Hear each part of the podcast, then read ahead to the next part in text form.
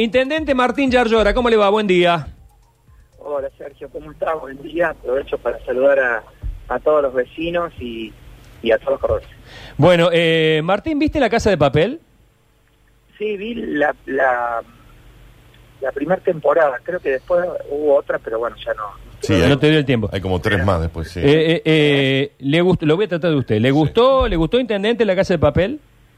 Me, me, me gustó, pero aparte me, me parece que siempre, ¿no? Tanto al cine español como a nuestro cine, tienen que tener guiones muy fuertes, ¿viste? Ujú. Lo que me parece en la casa de papel que estuvo acompañado, aparte de, de una, de una historia atractiva, de, también de una producción importante. Claro. porque había, eh, uno veía, digamos, muchas cosas con, con un esfuerzo de, de producción eh, que requiere, por supuesto, muchas inversiones, ¿no? Pero sí o sí estamos obligados, digamos, por porque no, no tenés ese dinero que a veces quiere Hollywood y, y- y las grandes compañías, entonces sí o sí nuestro cine siempre tiene que ser un cine con, con guiones atractivos, ¿no? Está buena, está buena. Y la Casa de Papel debe su nombre a que todo se produce en la Casa de la Moneda de España, por eso es la de, de Madrid, por eso es la Casa de Papel. Eh, Intendente, eh, ¿se encontró con la ciudad de papel cuando sumió? No, mira, me encontré con una ciudad con- que, que, que, que todos la vivimos día a día, o sea, que ustedes la conocen, la retratan y la sufren. Ujú. Una ciudad que, que está muy por debajo de la ciudad que los cordobeses merecemos. Es una ciudad que vos sabés bien que, bueno, cuando llueve se inunda en gran parte, las placas colapsadas, los espacios públicos abandonados, eh, no funciona como nosotros queremos el transporte, miles de lugares con, con basura en, en los espacios públicos. Bueno, eh, el bacheo, ahora justamente estoy saliendo de, la calle Bulnes donde estamos haciendo un trabajo de, reparación de, baches también, así que ya largamos con 12 frentes de obra y bueno, eh, trabajando, trabajando, pero también aparte de la ciudad, con un municipio fundido, eh, con una gran deuda y con una gran desorganización, una falta de inversión en el mismo, en un momento crítico de la Argentina. La verdad que nos tocan tres cosas que son muy difíciles, pero bueno, yo creo que trabajando, yo siempre tengo mucha fe, así que vamos a seguir adelante. Córdoba merece estar en otro lugar. Eh, y juntos lo vamos a poner. Vamos a poner a Córdoba mucho más alto. Bueno, el, el primer, digamos, el, el primer golpe, por así decirlo, que, que, que sufrimos los cordobeses a poco de asumir fue eh, el aumento del impuesto municipal. Que, que ustedes han dado un argumento de, de, de por qué esa actualización tan, tan abrupta, digamos. Sí, mira, nosotros cuando entramos ya había un, un aumento que, que había dejado el gobierno anterior que tenía que ver con una inflación de los primeros meses. Después la inflación fue subiendo y nosotros lo que aplicamos fue eh, la inflación. Lo que sí hicimos distinto en este sentido es que por lo general eh, en Córdoba aplicaban los aumentos iguales para todos. Y lo que nosotros hicimos es, eh, digamos, dividir los aumentos por sectores sociales. E hicimos que aquellos que, que- que menos ganan tuvieran menos aumento y aquellos que tienen más posibilidad contributiva, tomando como valor, por ejemplo, el inmueble como capacidad contributiva, tuvieran un aumento mayor. Y de esa manera eh, eh, aplicamos un concepto de equidad tributaria. Hay como dos tesis en esto, ¿no? Yo, yo tengo esa tesis de que creo que con el equipo que nosotros estamos, de que los impuestos también tienen que ver con equidad tributaria. Hay otros que dicen no, que todos tienen que pagar igual, tengas o no tengas, y bueno, nosotros le aumentamos a los bancos y le bajamos a los camiseros, a los verduleros, con el, a todo el comercio, casi el 60% del comercio, que tiene que ver con los impuestos de eh, que pagan monotributo. Ujú. Que lo hicimos unificado, le hicimos que, que tenga que hacer un solo trámite. Eh, tenemos una visión en ese caso de justicia eh, retributiva en materia impositiva. ¿Y eso qué causó? Que cuando uno venía y decía, no, pero no, no podían casi comparar, porque claro, a uno le llega una cosa, al otro otra. Antes era similar casi a todos. Ujú. Y después hay que sumarle las circunstancias características de cada uno. Había mucha gente que tenía infracciones por metros cuadrados no declarados. Había gente que, por ejemplo, no podía contar con el descuento porque no era, eh, como es, eh, contribuyente cumplidor. Hay gente de las categorías más altas que tenía que pagar el 10% de- del fondo solidario. Y bueno, hay distintas variables que, que bueno, que no, no tocaba toda la misma Claro. eh, esfuerzo contributivo, en un momento muy difícil de Argentina. Así que yo entiendo perfectamente las críticas, pero nosotros eh, en el municipio somos igual de lo que le pasa a cualquier sector con inflación. A ver, eh, todos los sectores han tenido que, aumentar los precios o los, o los costos o, todo, digamos, y, y sé que, bueno, eh, todo aumenta y por ahí quieren que, el, municipio no aumente, pero no tenemos ninguna otra manera de hacerlo. Y yo creo que la discusión acá eh, tiene que ser que uno contribuye a un esfuerzo y esto lo ve en obras y lo ve en servicio y lo ve en mejora de la ciudad. Tampoco para nosotros es tan fácil porque agarramos una ciudad eh, destruida, maltratada, abandonada y un municipio fundido. Así que tenemos que a la par de ir renegociando las deudas, e ir haciendo obras, e ir arreglando los espacios públicos, e ir sacando la basura, e ir mejorando en todos los sectores. La verdad que es una tarea titánica, pero, pero bueno, la estamos haciendo y eso tal vez es lo que me impidió un poco salir a hablar antes con todos ustedes, porque es como que uno tiene un paciente en terapia intensiva y es el médico y te dicen, che, ¿por qué no venís a hablar? y porque tengo miedo que, que, el minuto que pierde el paciente se complique en vez de que salga adelante, ¿me entiendes? Claro. Eh, el tema al cual pido, como digo, digamos, disculpas, si querés de alguna manera, por no haber eh, hablado antes o comunicado, es que creía que era esencial y, lo volvería a hacer. Y eso me llevó a sufrir demasiadas críticas y, y por, por, por a veces no opinar cuando salían los secretarios. Pero yo, la verdad, que creo que, que tenés que estar las 24 horas resolviendo la cantidad de quilombos que nos dejaron. Claro. Eh, nosotros eh, siempre eh, identificamos a la, a la ciudad como si fuera nuestra casa. Nuestra ciudad es nuestra casa. y nos la casa grande de todos. La casa grande de todos, tal cual. Y cuando nosotros nos encontramos con que nuestra casa por, por falta de inversión, por desidia, porque no teníamos un mango, por lo que fuera, eh, se nos han venido encima los, los problemas, que los techos tienen goteras, que se nos rompió la cañería, que no tenemos luz, que los electrodomésticos no funcionan, etcétera, etcétera. Eh, meternos a arreglar todo de golpe es imposible porque no nos da el presupuesto. Empezamos por algo. Va, a ser el criterio de, de, su gestión, Yarlora, eh, ir enfrentando problema por problema. Leí lo de los basurales, por ejemplo, los otros días, y me pareció tinado porque Córdoba lo necesita, estamos con el problema del dengue y demás. Digamos, ¿vamos a ir asumiendo problema por problema, paso a paso, o vamos a encarar la cosa de manera mucho más abarcativa? Mira, yo tengo que eh, como te digo, tenés una, municipalidad que seguramente, eh, tenés una ciudad que vos sabés que tenés todos los problemas abiertos, Pero tenés un municipio fundido que tengo que hacerlo funcionar y a la par arreglar la deuda, y a la par comprar maquinaria, y a la par... Entonces es en un momento económico muy difícil de la Argentina, porque eso también hay que decirlo. No es lo mismo que te toque una situación tan difícil, tanto para la ciudad y la municipalidad, si el momento de Argentina estuviera mejor. Entonces tocan eh, tres cosas muy complicadas. Con lo cual uno sí o sí tiene que hacer prioridades. Y aparte, un tema que yo también te lo quiero decir que es, a mí me parece que cada gestión que viene quiere hacer cosas nuevas, porque a nosotros nos gusta hacer cosas nuevas, eh, pero van dejando como desidias, ¿no? Yo diría, vos te acordarás, vos sos alguien de la cultura, el teatro, el teatro comedia, Sí, claro, cómo no. Hace más de 10 años. ¿Cómo no? Y nadie hizo nada. El Consejo Deliberante. Hay un ícono de la ESI ahí parado. No tienen dónde laburar. lugar central para desarrollarlo. Y ahora a mí me dejan la Plaza España. Entonces, también qué quiero decir, eh, a uno le gusta construir calles nuevas y a mí me toca arreglar. Entonces creo que mi gestión va a estar signada en gran parte por ser un intendente que de restauración, de ser un intendente que que le toque volver a poner la ciudad eh, en pie y agarrar estos monumentos de la desidia y terminarlos de una vez por todas para que dejen de ser esos monumentos del fracaso, porque vos sos una persona que pasa y ves esa obra parada en un lugar esencial para el crecimiento, como, donde está el Consejo Deliberante, por ejemplo, o decir, che, tengo que hacer algo, y tuvieron que, vino el Congreso Internacional de la Lengua, con el teatro más importante de, de los cordobeses quemado. Intendente, ¿cómo le va? Buen día. Luchi Báñez le saluda. ¿Cómo está? Eh, bueno, quienes estamos viviendo en la ciudad hace muchos años hemos vivido varios de estos quiebres, digamos, que viene de una gestión de un color que pasa para otra, pero también continuidades. Y se da una particularidad. Cada vez que hay quiebre, es decir, que viene otro color político, lo que usted plantea al principio lo plantean todos. Una ciudad devastada, una ciudad endeudada, que hay mucho por hacer, eh, hasta yo recuerdo frases cuando llegó juez, por ejemplo, bache cero, baldíos limpios, eh, la ciudad no tiene plata. O sea, lo que usted está planteando lo hemos escuchado hace muchos años, venimos escuchando.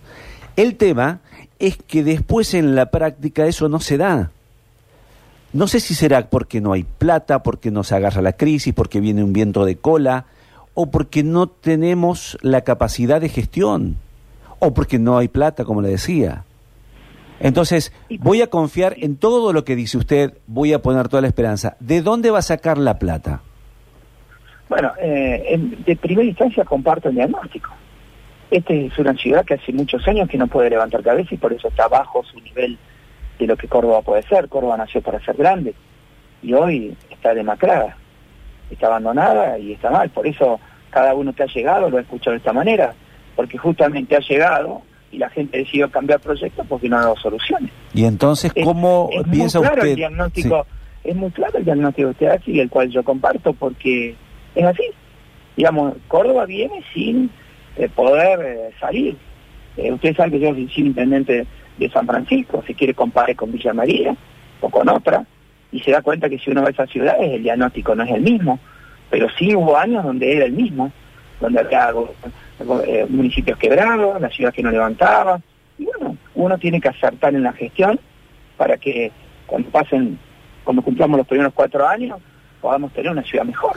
Digo, la gestión es... Con el monumento de la desidia terminada, con, con las calles más reparadas, ahora también quiero decir algo, las ciudades en las cuales uno se refleja, o, por lo menos los vecinos de Córdoba cada vez que me paran me dicen, ay Martín, mira, fíjate esto, vos que venís de allá, o el otro que me dice, mira, o el otro que habla de Rosario, bueno, bueno son ciudades que, que continuaron proyectos de gestión más allá de los hombres que fueron avanzando. Ahora, en cuatro años, con este estado de destrucción, uno puede mejorar.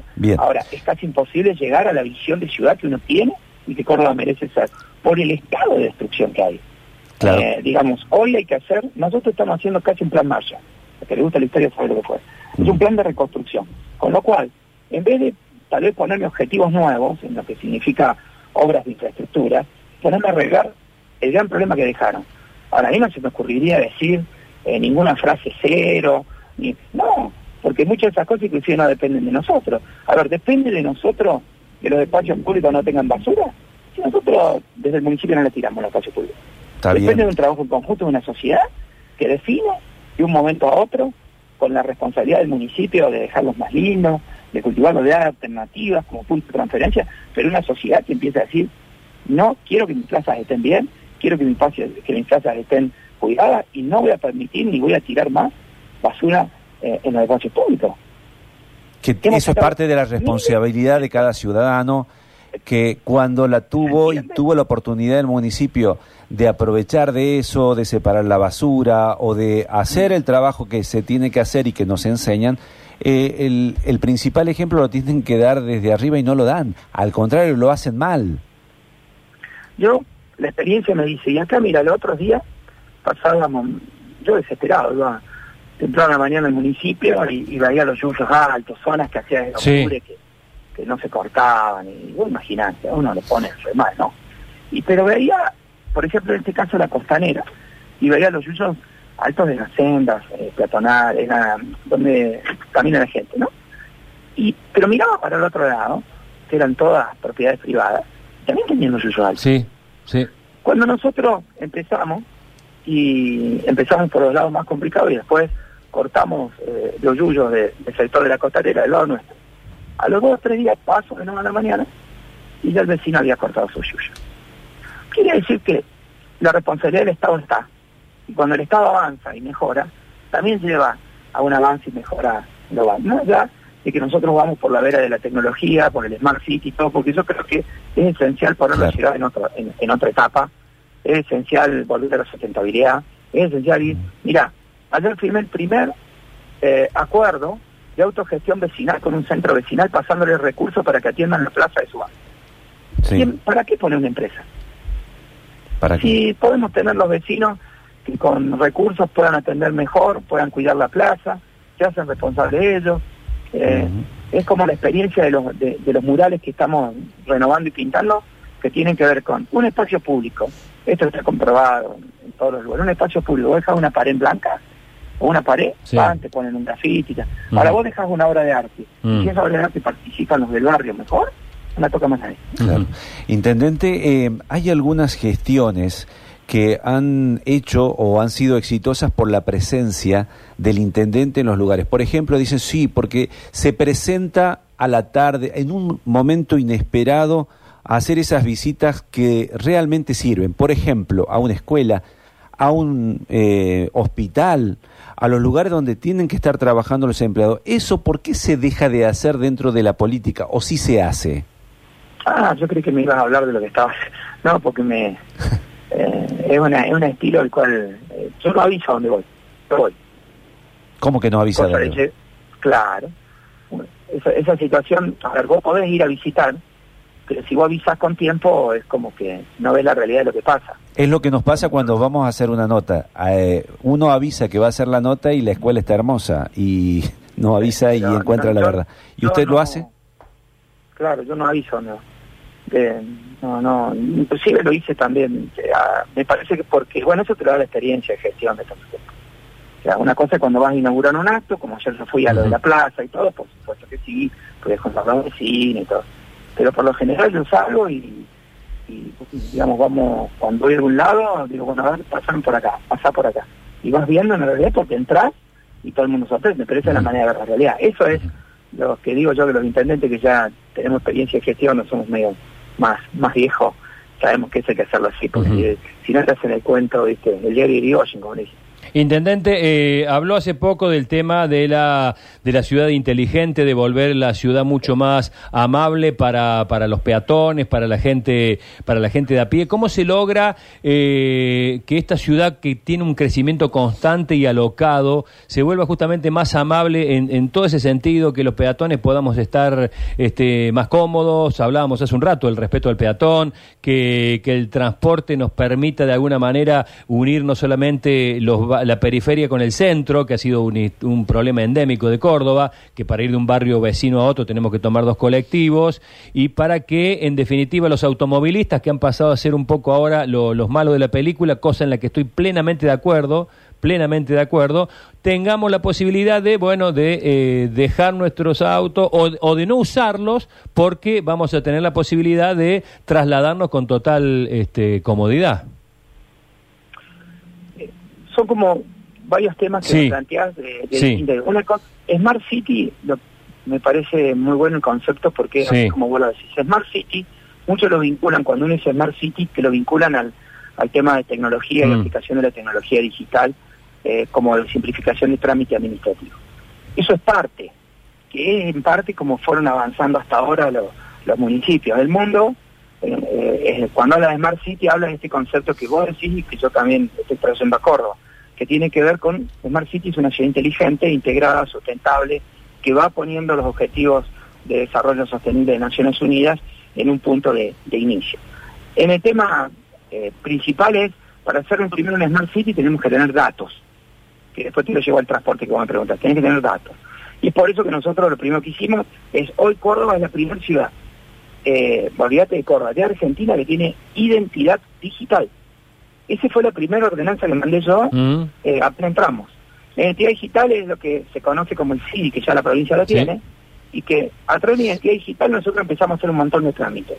Por ejemplo, eh, subasta electrónica inversa, que permite bajar los costos y transparentar las compras, eh, eh, el tema de las notificaciones, digamos, y ahí te lo llevo el transporte para, para sacarte de, los ejemplos. Esos ejemplos que digo es la relación con el vecino y después van a salir apps específicamente de ciudadanos que van a tener que ver con el ambiente principalmente. Pero te quiero te quiero hablar de lo del transporte. Mira lo de los remises, por ejemplo. Sí. ¿No? O, lo de los taxis.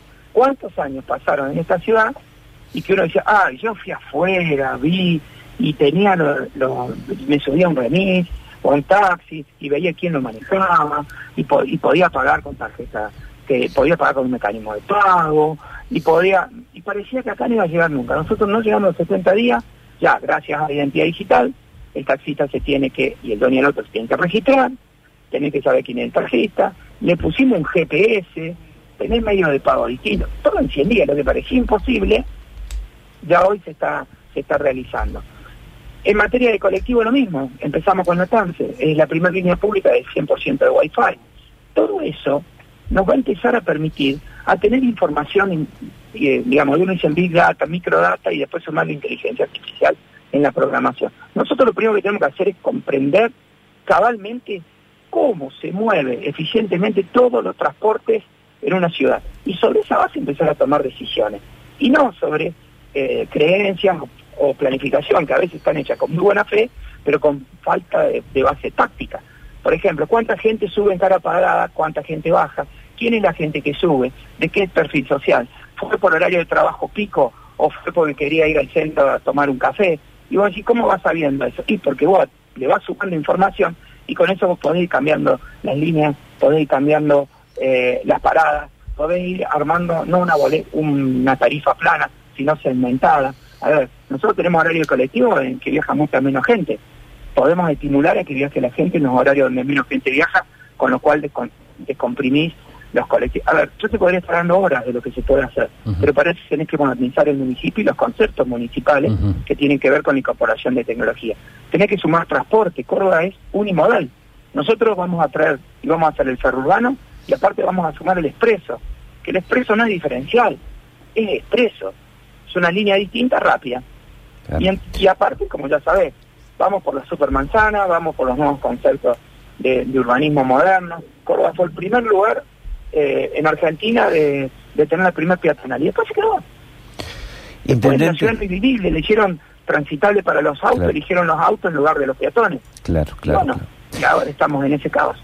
Intendente, le voy a hacer una pregunta que tiene que ver con lo político, porque eh, el esqueletismo, digamos, hay un nuevo horizonte dentro del Partido Justicialista después del Congreso Nacional de ayer.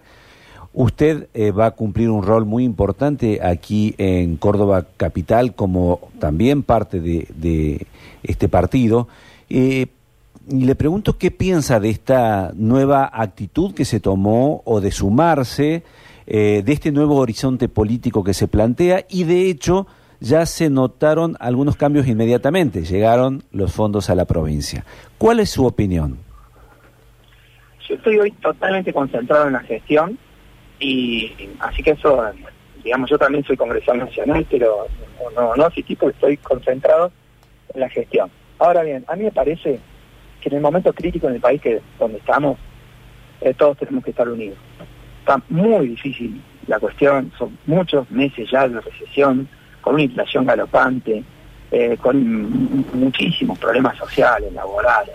Nosotros tenemos que estar todos juntos, dejar cualquier diferencia de lado y cuando digo todos juntos, todos los sectores tirando para el mismo lado, porque la Argentina sufre. Si la Argentina no sale adelante, no puede salir eh, ninguno adelante, ninguno de cada uno de sus pueblos. Entonces, esa es la opinión que tengo, así que cuéntenme para mí, siempre aportando al diálogo, siempre eh, trabajando en conjunto y por supuesto, ¿no? defendiendo a los cordobeses. Intendente, usted recién... Intendente, usted recién mencionó el Teatro Comedia. ¿Podía dar una fecha cierta de reapertura del Teatro Comedia? No, sería irresponsable, eso lo hacen. No, no, yo lo que digo es, eh, nosotros estamos, a ver, nosotros estamos totalmente fundidos. Estoy renegociando deuda, estoy pagando en dólares, en pesos, en lo que quieras, el billete de San Cielo casi Entonces, lo que te quiero decir es, eh, lo que yo estoy planteando es un objetivo de decir, a todos les gusta hacer calles, yo tengo que repararlas. A todos les gusta hacer, eh, digamos, obras y yo, o plazas nuevas y yo tengo que reparar las que están. Pero no importa, porque sé que a cada intendente le toca, a veces en su periodo, los desafíos que te tocan, por eso la gente te eligió. Creo que la gente lo que quiere es que hoy levantemos la ciudad. Creo y estoy convencido que quiere que arreglemos los baches para empezar a mejorar el pavimento. Creo que lo que quiere es que le saque los basurales y que hagamos un plan distinto de recolección de residuos. Creo que lo que quiere es que le pongamos en, mejores condiciones las plazas que están totalmente abandonadas. Hoy la gente eh, quiere también que, que, por supuesto, mejoremos la movilidad. Eh, y los otros, me parece a mí, son tres monumentos a la desidia que los cordobeses no, no los pueden sufrir más. Entonces, tal vez, eh, digamos, yo como objetivo ya le he dicho a todos que me vayan viendo esas obras, que vayamos viendo cuántos años, y que Córdoba se merece no seguir haciendo monumentos que terminen en la nada, o obras inconclusas, aunque no las haya hecho yo, eh, bueno, me va a tocar terminarlas de una vez por todas. El Teatro Comedia hay que repararlo, volverlo a abrir, la hay que definir qué vamos a hacer con esa obra del Consejo Deliberante, no puede quedar ese monumento a la desidia y la esperanza ahí. en una arteria importantísima de la ciudad. Si ustedes ven dónde están, es un lugar totalmente para desarrollarlo. Está, es un lugar hermoso para desarrollar ese, ese sector. Tenemos que terminar redefiniendo. No pueden quedar esos, esos, eh, esos esqueletos ahí parados, arrumbrados. Bueno, yo creo que nadie lo, no lo quisieron terminar estas cosas porque eran gestiones anteriores. La última, intendente. de España, que, no, que, que, bueno, que ahí están viendo cómo se está hundiendo, están viendo a ver qué, qué uso se le puede dar, se le debe, hay que terminar de pagar, falta el 20%, parece que no se le puede dar el uso que se previó. Y bueno, ahora, ¿qué hacemos? ¿Le sumamos otro monumento a la vecina? Para estar tres parados. Está bien. Eso es lo que hay que definir. Y bueno, a todos nos gusta hacer cosas nuevas, pero, pero también hay que, llega una vez por todas, que alguien tiene que venir a terminar con estos temas. Está bien. Para cerrar, Intendente, ¿cómo ve la ciudad dentro de cuatro años? Es decir, ¿cómo cree que la va a encontrar su sucesor de acuerdo al plan que usted tiene trazado? Mucho mejor. La va a encontrar por lo menos parada, no la va a encontrar en el estado que lo tenemos nosotros, va a encontrar también un municipio eh, mejor, eh, por eso trabajo todos los días, lo va a encontrar con más capacidades que lo encontramos nosotros, Vamos a dejar una municipalidad mucho más desconcentrada, que esto es vital para una Córdoba tan grande con más de 500 barrios. Van a encontrar un proceso de Smart City consolidado, con, con, mucha información para la toma de decisiones. Eh, y bueno, y yo espero también encontrar una Argentina mejor, porque también mucho de lo que nosotros decimos eh, va a depender también de, que la situación de Argentina mejore. ¿no? yo eso espero, si Argentina mejora, vamos a, a poder dejarle a, a, la historia de Córdoba muchas más cosas, ¿no? Bien, y eso, para eso trabajo todos los días.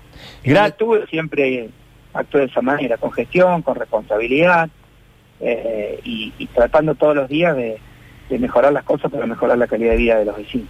Eh, Martín Yarlora, gracias por este contacto. Recién mi compañera Mariana eh, le preguntaba sobre su sucesor, que podría ser usted mismo. Claro, si está la ciudad así. O no. Eh, me parece que.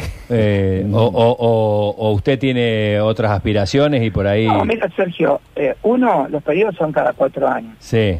Yo creo, yo entendí la pregunta desde el punto de vista de decir, che, ¿cómo la van a encontrar? No, está bien. Yo me preguntaba mientras tanto, me preguntaba. yo, yo estoy con el objetivo, con todo el equipo de dejarla de esta manera y por eso hay que trabajar con mucha responsabilidad. Eh, no encontramos menos 100 y bueno, hay que levantarla. Eh, lo que sí veo es que uno tiene que tomar, vos, vos, me, vos empezaste diciéndome la primera pregunta, Martín, prioridades. Y bueno, si la ciudad estuviera mejor, yo estaría construyendo cuadras. Si, si los espacios públicos estarían bien, yo estaría abriendo nuevos espacios públicos y construyendo plazas. Si bueno, a mí me toca otra etapa, la de la restauración. Así, pero no es la primera vez que me tocó. A mí los primeros cuatro años en San Francisco me tocó una etapa similar. el segundo periodo fue una etapa de, expansión y ahora Ignacio en estos en estos dos periodos que va a llevar, bueno, San Francisco creció de una manera exponencial. De la misma manera en Villa María, de la misma manera en muchísimos lados de ciudades, que uno las ve consolidadas, firmes, pujantes, eh, que bueno, son no es de un día para el otro. ¿eh? De verdad. No, el, que dice eso nunca nunca estuvo en gestión o, si está miente. Eh, yo preguntaba, si, si la ciudad eh, está dentro de cuatro años como usted la prevé, ¿le gustaría más otros cuatro años para seguir construyendo o eh, jugarse por la gobernación? No, sería una irresponsabilidad hoy estar planteando.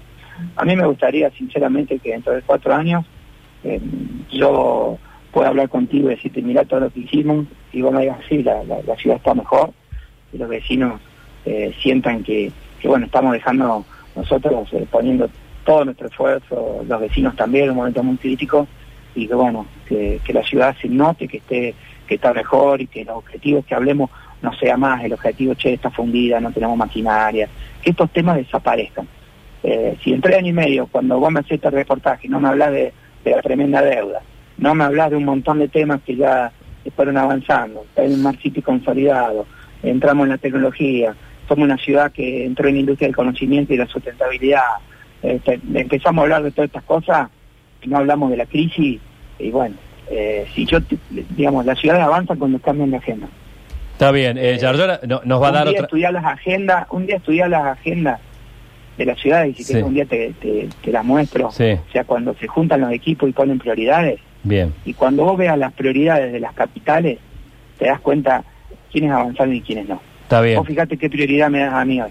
arreglar los baches, sacar la basura, limpiar los, los cosos, fíjate el colapso cloacal, todo se inunda, no anda nada. Bueno, en esta estamos en una prioridad básica, fíjate las prioridades de las grandes capitales y te vas a dar cuenta que tienen algunos temas de estos, pero piensan en otros temas, están en otras prioridades, porque estos temas ya los resolvieron. Está bien, eh, de todos modos nos va a dar otra nota antes de tres años.